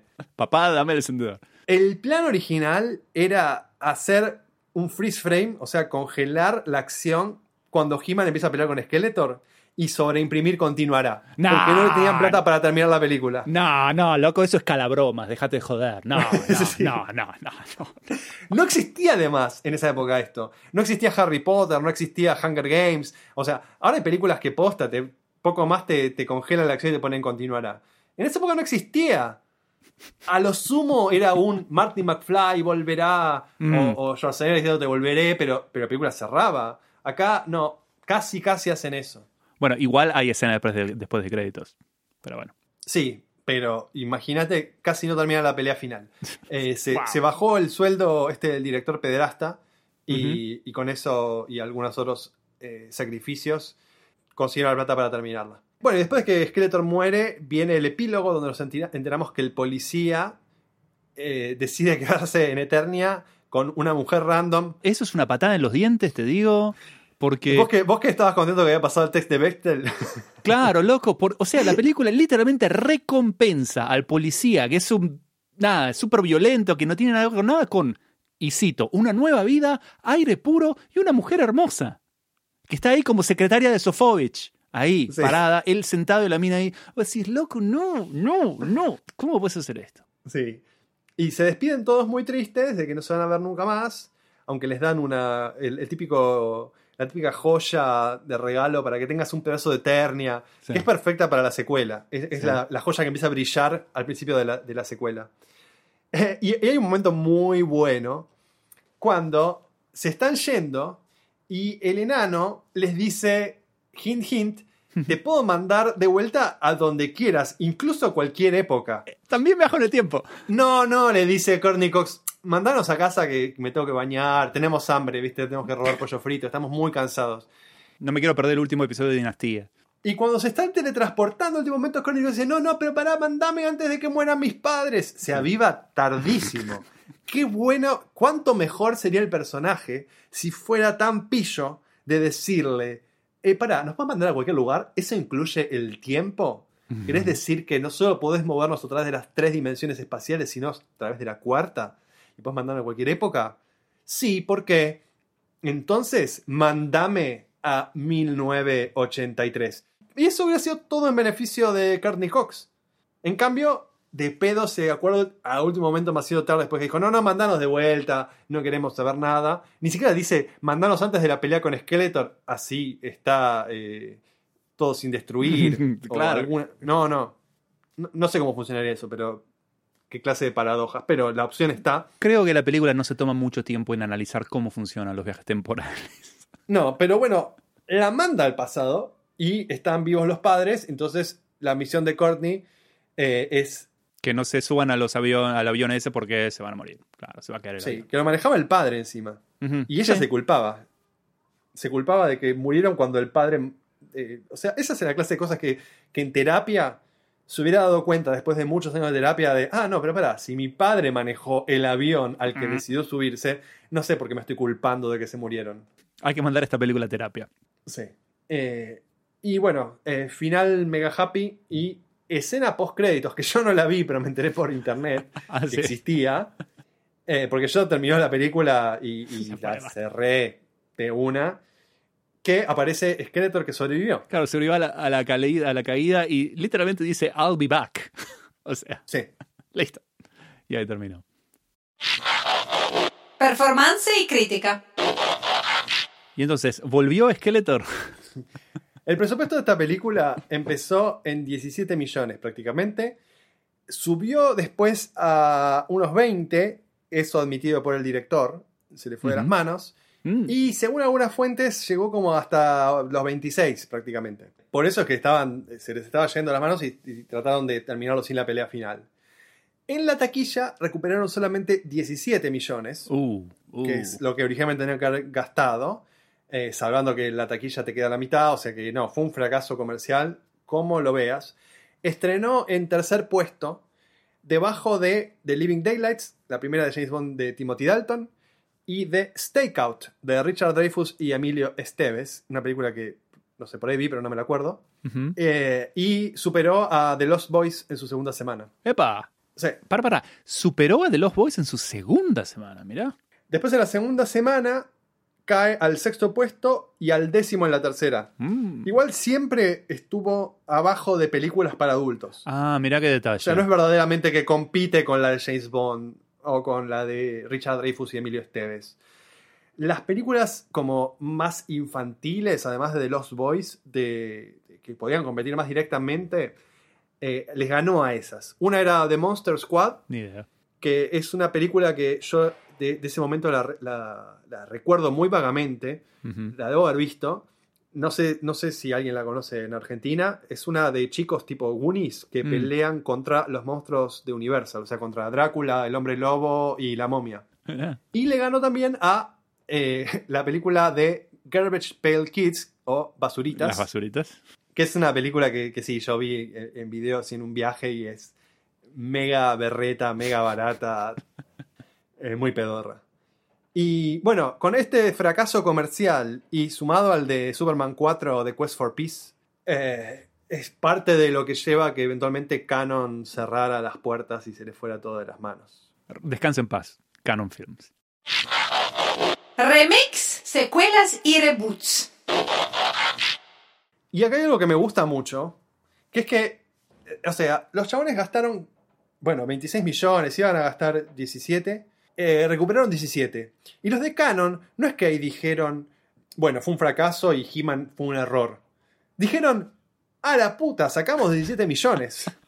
Si esta película hubiera costado menos, imagínate la plata que hubiéramos hecho. Entonces planificaron una secuela Optimismo. planificaron una secuela que se iba a llamar Masters of the Universe 2 Cyborg. Ah, No sé por qué se les ocurrió que, que faltaba un cyborg. He-Man volvía a la Tierra, donde Skeletor había convertido todo en una porquería, una basura post-apocalíptica. Y iban a aparecer Trap Show, finalmente, eh, con el presupuesto nuevo y les, les iba a dar. Iba a aparecer Shira también, que no sé ¿Cómo? ¿Qué ¿De hubiera qué? sido? ¿Por qué? pero iba a aparecer Shira. Esta vez de He-Man no iba a ser Dolph, sino que iban a, a interpretar el papel Laird Hamilton, que es un surfista profesional que Mm. hizo stunts, tiene un poco de actuación, hizo stunts en algunas películas. Y parece que He-Man en la Tierra iba a estar disfrazado de quarterback profesional. Quarterback, esta posición, eh, ¿cómo se llama? Mariscal de campo. Mariscal de campo de fútbol americano. Si usted lo dice. Que, que es raro además que sea profesional, porque Tenés que tener una carrera, o sea, tenés que estar en el draft. ¿te Claro. no? es como muy raro, ¿viste? Este, este jugador apareció de la nada. No sé, seguramente He-Man caía en, en un, en- en un campo de fútbol. Le venían los jugadores al humo, agarraba la pelota y empezaba a correr porque sí, en estos momentos así graciosos. Todos salían volando y caían a la mierda. Y el chabón llegaba hasta el final del campo como si nada. Entonces le decían: Te contrato, ¿cuánta plata querés? Sí. Sos nuestro nuevo quarterback. Y He-Man no, no- no sabía decir que no. Bueno, esta, esta secuela iba a tener un presupuesto de 4.5 millones, lo cual Mm. cerraba perfectamente para que se volvieran a recuperar 17 de recaudación, eh, se quedaban con unos millones de ganancia, pero además el director les había propuesto filmarla junto con Spider-Man. No, no, qué falta de. Y aprovechar, aprovechar tipo sets en común, ¿no? El colegio secundario, que están las dos películas, y los extras. Y así ahorrar unos pesos. Pero el proyecto lo terminan abandonando, igual que Spider-Man. Spider-Man, eh, de esta Spider-Man que querían hacer es la que después hace Sam Raimi. Claro, fíjate todo el tiempo que llevó. Es como el mismo proyecto, ¿no? Y lo que hizo Canon fue reaprovechar los sets y los vestuarios que prepararon para esta película para la película Cyborg de Jean-Claude Van Damme. Jean-Claude Van Damme. Sí. Que no tenemos, no estamos en apurados para verla. Eh, bueno, Sony eh, eh, remakes. Sí, se está hablando posta de, de una remake a- para ahora. Sí, pero desde el 2007 al menos hay versiones de... Y, y Sony en el 2009 consiguió los derechos. Y lo fue pasando de mano en mano. Mm. David S. Goyer, que es el guionista de Dark Knight, eh, Dark City también y Batman v Superman, Dark City. epa. eh, la iba a escribir y dirigir, pero se terminó yendo a hacer otras cosas. Pero es como que estuvo fuerte eh, interesado en este proyecto. Eh, la cosa es que ahora parece que, la, que, que está el proyecto que va a, sa- va a estrenar en marzo de 2021 la nueva película de He-Man, dirigida por los hermanos Nee. Son los directores así del, del indie, de los cortos y qué sé yo, que hicieron una película que se llama Band of Robbers en el 2015 No, no lo tengo, che. que alcanzaron para que se las dieran. Y el guion es de Art Markham y Matt Holloway, que son los guionistas de Iron Man. ¿Qué? ¿Epa? Sí, no, no, eh, vos estás diciendo EPA como si fuera una cosa buena. Si vos mirás, Iron Man está buena, loco. O sea, yo desde ese lado lo miro. sí, pero si vos mirás eh, lo que dicen, no sé dónde fue, qué making o qué, qué- qué documental vi hace poco, donde estaban los actores de Iron Man dis- eh, contando cómo no tenían guion y Tenían a Robert Downey Jr. tenían que estaban en el set y tenían que filmar y, y con el ingenio del, del director de Favreau y de Robert Downey de o sea los distintos actores La fueron sacando. tipo la sacaron a pulmón pero estos además son los guionistas de Transformers The Last Night ah, no. que es una película Ah, no. Golpeadísima empezado por ahí. y de la futura Men in Black International cual- lo cual eh, me preocupa mucho por esa película Ok. Eh, y va a ser de He-Man eh, Noah Centineo, que no lo conozco, pero es como una especie de, de galancete juvenil de cosas, corte de Disney Channel. Ah, ok. No, tengo, no lo tengo visto. Y la empiezan a filmar en julio de este año en Praga, así que te puedes dar una vuelta y mirar y contar. Ah, dale, ok. En julio, pero ahora, ahorita ya. Me puedo dar una vuelta por Praga. ¿Cómo no? Sí. Y yo no me quería olvidar de también algo con respecto al legado, ¿no? De He-Man, no de la película, sino de los dibujos animados, que es este meme que anduvo circulando hace ya años por internet, que es He-Man cantando uh, uh, What's Going On. No, What's Up se llama, ¿no? The Four Non Blondes. The Four Non Blondes. Sí, WhatsApp. What's Up, The Four Non Blondes. que voy a poner en las notas el link a ese video durante 10 horas en YouTube. Es lo más, es lo más de San Bueno, la animación, todo, es buenísimo. Sí, que incluso el otro, el otro día, detrás de, detrás de micrófonos, eh, bueno, detrás de micrófonos estamos siempre, ¿no? Con micrófono apagado, estábamos hablando nosotros de que la eh, He-Man, el dibujo animado, no tenía letra en, ah, en Estados Unidos. Pero sí tenía letra en Argentina, ¿no? La del universo ya está protegido por el poder de Grayskull. Eso no existía, e- era instrumental en, en inglés. Sí.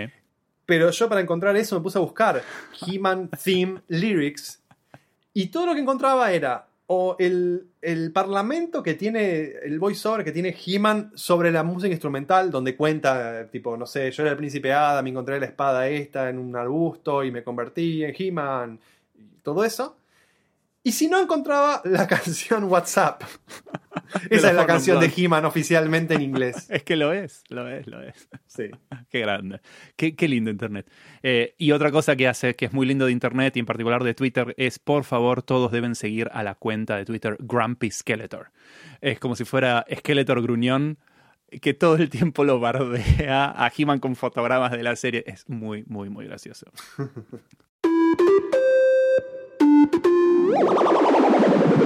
Banda de sonido. La banda de sonido de la película a mí me pareció que está es muy sólida, ¿no? Compuesta por el veterano compositor Bill Conti, que es el mismo que ya lo vimos en el episodio anterior. Como dije en este episodio anterior de Broadcast News, es el que compuso la música de Rocky, ¿no? En lo cual básicamente podría vivir de eso, de las regalías de eso por el resto de su vida. La banda de sonido está compuesta así, en clara, en clara, en claro seteo así orquestal, grandilocuente, ¿no? Porque el tema de los títulos, cuando abre la película, vos podés ver ahí el tema de Superman, de John Williams, ¿no? Y los créditos también, porque los créditos son muy parecidos a los de Superman, con las letritas claro que volando con, ese, con esas líneas cinéticas y qué sé yo, es muy Superman. Sí, sí, sí, sí. sí. Diría hasta más Supergirl nuevamente, porque menos presupuesto que los de Superman. Sí. Eh, y como ya lo dijimos antes, también hay una, una referencia a la marcha imperial eh, cuando aparece Skeletor, que es muy fuerte, ¿no? Pero si hacemos el ejercicio de dejar esto de lado, ¿no? A mí me parece que re garpa la banda de sonido y en general como que le sube el promedio mucho a la película, ¿no? Este, más aún si hacemos foco en la última sección de la película, cuando están en Grayskull. La batalla final entre Skeletor y He-Man está re bien la música, es súper así, electrizante, re bien. Por lo tanto, creo que, eh, no sé qué te pareció a vos, pero a mí me, me re gustó. Sí, sí, yo creo que en realidad la verdad es que tengo que, reconocer que varios aspectos de la producción de la película están bastante bien y la música no es excepción. Por otro lado, eh, leyendo sobre la música de la película, encontré algo así como que distintas canciones las hizo con distintas orquestas y con distintos conductores Debe haber sido un en quilombo distintos eso. países de Europa y que eh, tuvieron que editarla porque como que ninguna toma estaba perfecta de ninguna canción. Y no había Pro Tools. Entonces eh, fue bueno, ataron con alambre. Eh, eso es gracioso. Sí, no lo podés comprar el disco, así que quizás hay algo de eso. No, no hay una banda de sonido oficial. Eh, yo Claro, ahí, ahí es donde, donde, digamos, vos tenés un buen compositor y una orquesta que no, no, hay, no puedes tener una orquesta más o menos oficial europea donde los chanes no sepan tocar. Seguro. seguro, seguro. Hay mejores y peores, pero como que el piso de calidad es altísimo de todas formas. Y, pero ahí la, la gran diferencia de tengo presupuesto no tengo presupuesto es que tengo presupuesto es tenemos tiempo de ensayo y hacemos varias tomas y una queda perfecta y es la que va. Y acá fue como, bueno, mira, si agarramos el principio de esta y el final de esta y qué sé yo, bueno, zafamos. Y, por supuesto, yo quiero hablar también de otra banda de sonido, que no es la de la película, que es la de la serie. Este, porque como vos bien anticipaste, nosotros tuvimos el honor de tener el tema de He-Man con letra. Sí. Que eh, es muy interesante quién es el autor de esto. Este es un señor que se llama Capitán Memo, es su nombre artístico, que es un músico chileno, que es el responsable de la versión latina con letra de la intro de He-Man, ¿no? Que es eh, el universo está protegido por el poder de Grayskull con secretos poderes, bueno, que es la que yo hice para la cortina en versión eh, cumbia. Y lo loco de esto es que no hizo nada más que esta, este tema de He-Man. Es también el que, eh, el que hizo los temas de Ángel, las líneas de las flores. Por favor, decime que vos veías ese anime. Yo lo reveía. Lo vi alguna vez, pero no, no era asiduo. No me gustaba así tan. Yo era fan y nunca me di cuenta que era un anime para nenas. Yo era fan de eso. Hmm. Eh, el de Candy también, que pensaba con un clavicordio. Eh, eh, Abuelito, dime tú, de Heidi, ¿ok? Estamos hablando de... Eso, entre, entre Abuelito Dime tú y He-Man, es como que ese chabón, si hubiera justicia en el mundo, debería haber podido retirar y nunca trabajar más en su vida. Claro. Porque son dos clásicos de, de- de la música infantil de los 80. Sí, y hay más otras series que, qué sé yo, la de la música de Ulises eh, en el siglo 31, eh, las de la abeja maya, ¿ok?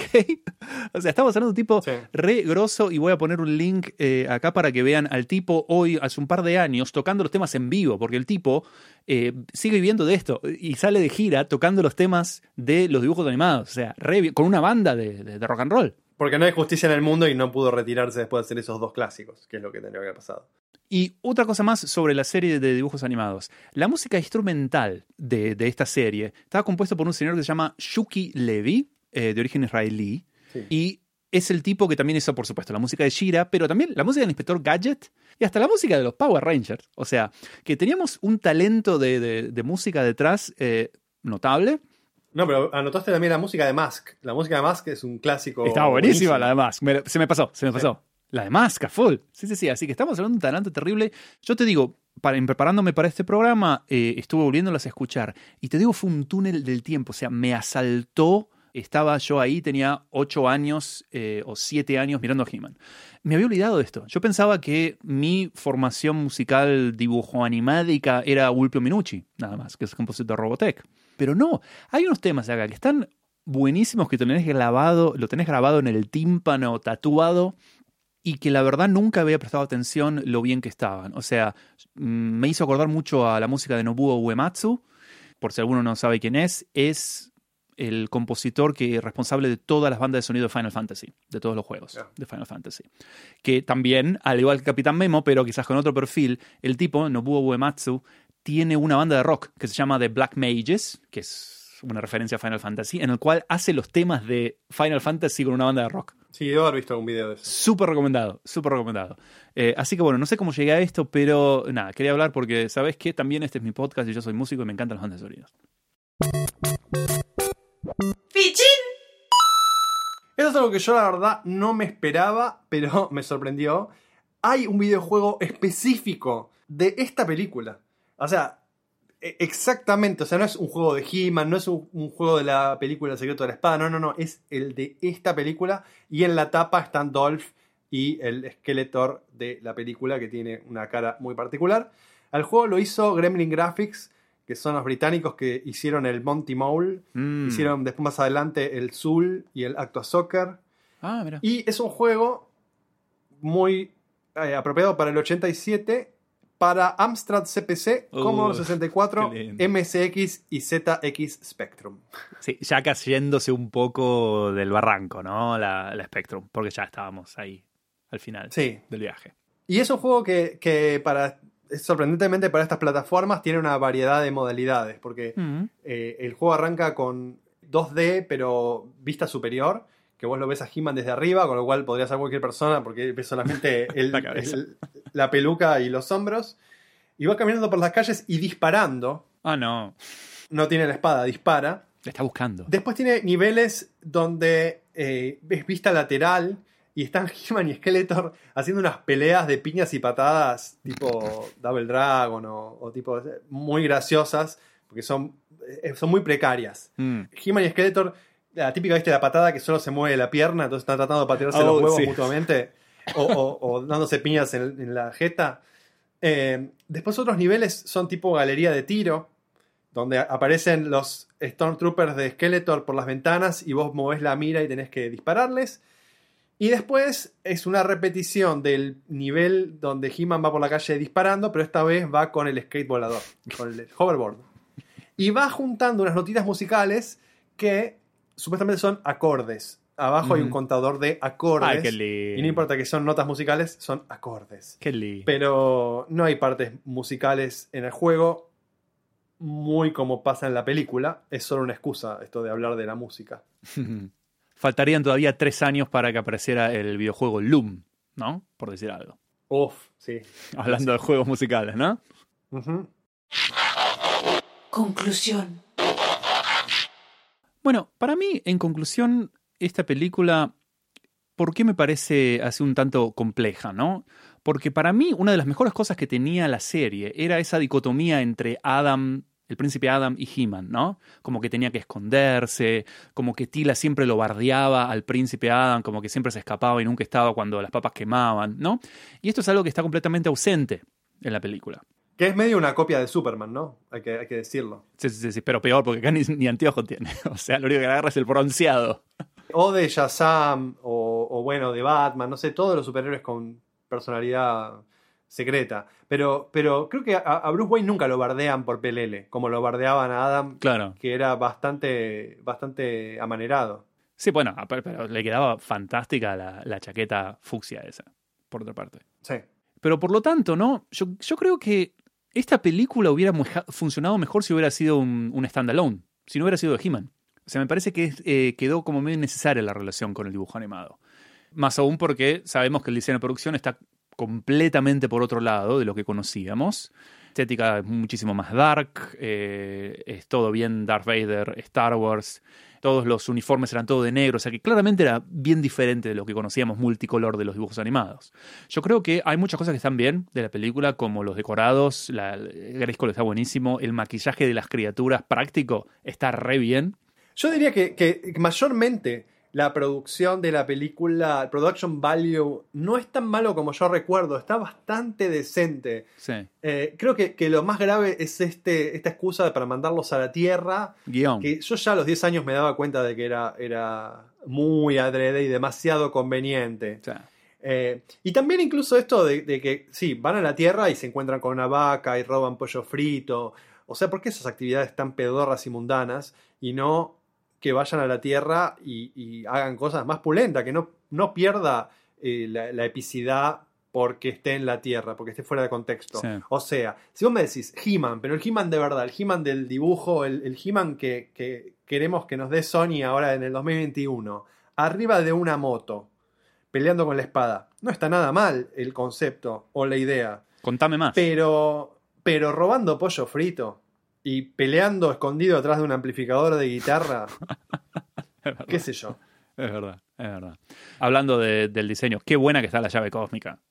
El diseño de la llave está buenísima. Yo estoy esperando, estuve buscando y nadie ha hecho una réplica todavía, pero confiamos en Adam Savage, ¿viste? El de los Mythbusters, Sí. que siempre se pone a hacer réplicas de cosas. Porque yo te digo, me encantaría tenerla acá en el estudio, una réplica, estaría buenísimo. Y entonces, en conclusión propiamente dicha, yo me fui dando cuenta a lo largo de la película que me estaba gustando Ajá.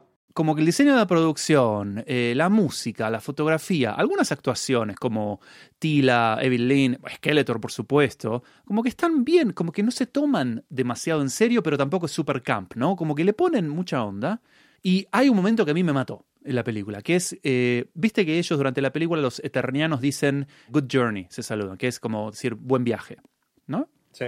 Y que la primera vez que lo ves, nada, te parece, nuestro gen cínico hace levantar unas cejas y dijimos, pero cara, ¿qué, qué me quiere decir? Buen, good journey. Somos tan avanzados que no decimos chau, sino que decimos buen viaje. Y al final de, de la película le dicen, eh, cuando se están separando de, de Mónica y el, y el pibe, le dicen, no digas adiós, decí buen viaje. Y ahí le cuentan que dice que lo importante es vivir el viaje porque cualquier destino no es nada más que una puerta hacia otro destino. Live the journey for every destination is but a doorway to another. Eh, y yo te digo, no tiene derecho esta película a ser tan conmovedora, pero para mí lo fue. A mí me repegó eso. Así que, no sé, yo me, esperaba otra cosa. La verdad que a mí me parece tiene mucho corazón esta película. Y la voy a empezar a defender. Al que, al, que- no me diga que es una porquería, este, arroba Carlito Yoder en Twitter. Yo esperaba algo más claramente malo. Como digo, el, el diseño de producción me pareció bastante bien. No, no se ve tan trucha como yo recordaba. Lo que me pareció inexcusable es, es el lado guion. Seguro. Creo que el guion se preocupó mucho por cómo llegan los personajes a esta escena. O sea, ¿por qué acá está Evelyn en la Tierra en este momento? ¿Por qué fulano tiene la llave cósmica? ¿Cómo cambia de mano la llave cósmica? ¿Por qué el policía está acá? Eh, se preocuparon por hilar todo eso de una manera más o menos lógica. Pero se olvidaron de darle lo más básico, que es una personalidad He-Man. Sí. He-Man como personaje es totalmente reactivo y va y pega, pero, pero no tiene Es lo más flojo de la película. Sí.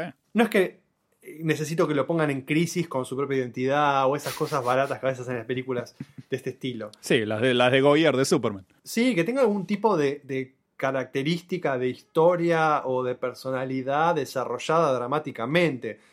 Un mínimo. Porque son tan pocos los momentos así que cuando pasa, por ejemplo, esto de Evelyn eh, pasa- haciendo pasar por la madre de, Mónica, son los rarísimos momentos donde vos decís, ah, ok, sí, ella se culpa por la muerte de su madre, entonces, claro, es vulnerable cuando la ve a la madre.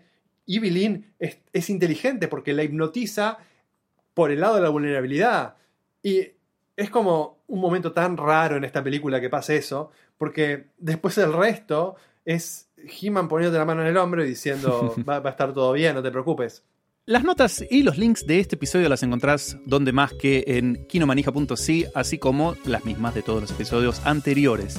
Nos podés contactar vía Twitter, Instagram, Facebook o por mail a info.kinomanija.si y, por ejemplo, sugerir alguna película para que veamos o dejemos de ver. Nos también podés encontrar en nuestro canal de YouTube donde subimos videoclips, además de lo- los episodios enteros. Y si te gustó el episodio, podés, por supuesto, compartirlo en tu Facebook, Twitter, todo lo que hace la gente joven, pero nos das una mano realmente si te lo contás a tus amigos. Así que cuando estés eh, tratando de robarte un tacho de Kentucky Fried Chicken utilizando tu gancho retractable, decís, che, ¿sabes que escuché este podcast en el que hablan de esta película que estamos viviendo y está muy bueno, se llama Mequinomanija? Nos das una muy buena mano. Así que gracias por escucharnos y hasta la semana que viene.